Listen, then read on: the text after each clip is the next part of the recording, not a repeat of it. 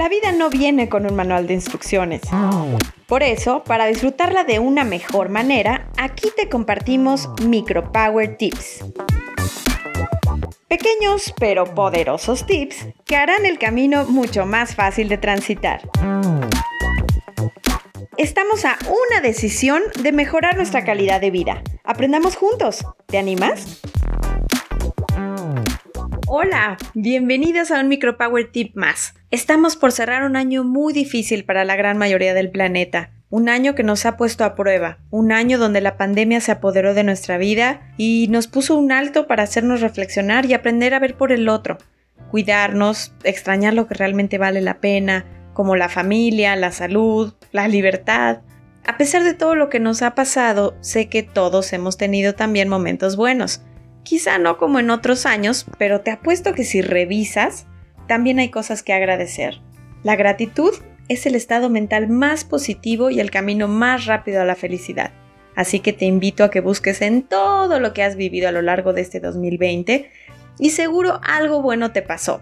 Empezando por estar escuchando esto, el poder estar vivo en medio de una pandemia que le ha arrancado la vida a millones de personas en todo el mundo.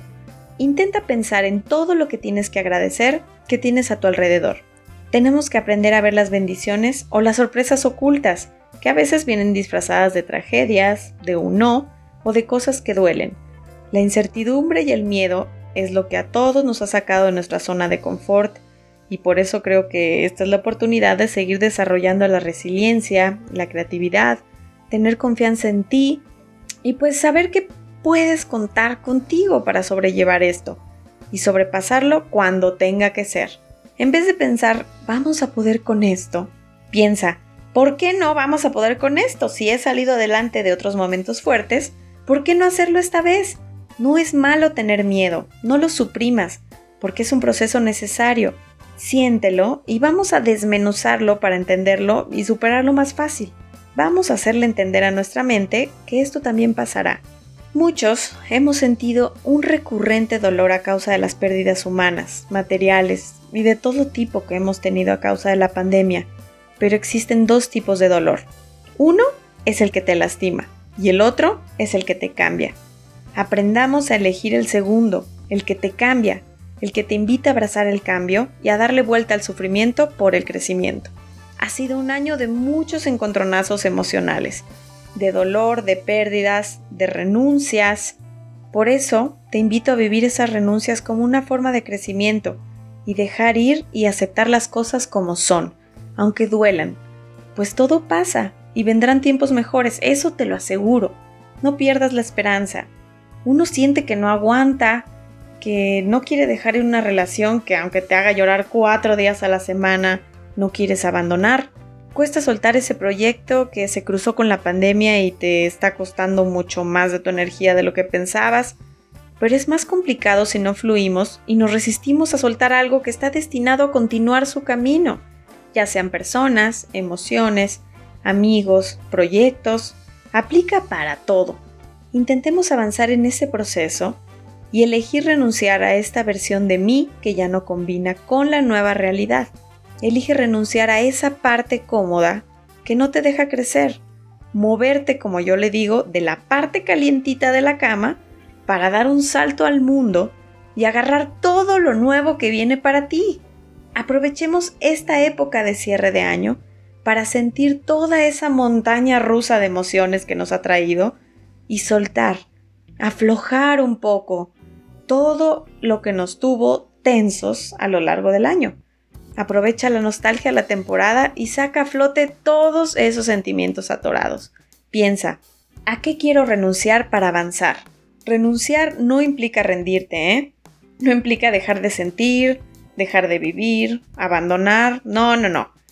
Es cerrar un capítulo, elegirte a ti antes de lo que ya no necesitas, elegirte a ti antes de lo que ya necesita terminar. Elígete.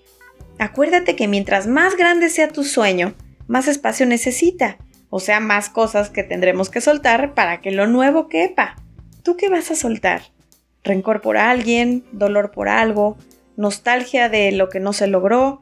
deja espacios disponibles que se puedan ocupar por algo nuevo que sea gigante. De nuevo, no se trata de evitar lo que sentimos, no, se trata de sentir esas emociones, abrazarlas y ya una vez sintiéndolas, acomodarlas para que no den lata y se pongan donde tengan que ir. Tienes derecho a quebrarte, a llorar, a mentar madres, porque después todo eso que no sacas y no sanas pesa y se va acumulando. Así que rómpete las veces que haga falta para recuperarte, porque solo así es como terminarás sanando.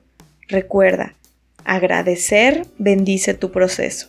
Y este no es el año donde consigues todo lo que quieres. Este fue el año para apreciar todo lo que tienes. Así que haz un recuento, agradece todo lo vivido, reconoce las bendiciones y sorpresas escondidas, el para qué de todo lo que nos pasó y todo lo que ello nos dejó. Y agradece, agradece, agradece.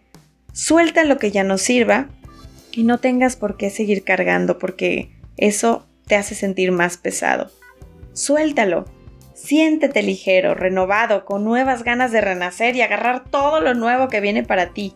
Les mando un abrazo apretado desde mi corazón a todos y mucha fuerza para lograr soltar 2 kilos de lo que te pesa y que lleguen 420 toneladas de cosas nuevas. Ese es mi mayor deseo para ti. Que tengan un gran broche de oro de 40 mil quilates para este 2020 y que el año que viene esté lleno de cosas nuevas, fregonas, sorpresas, salud, éxitos, amor y todo lo bueno que te mereces. Nos escuchamos el año que entra. Aquí te espero. Gracias por pasar por aquí. Espero que este espacio te haya servido y te haya gustado tanto como a nosotros.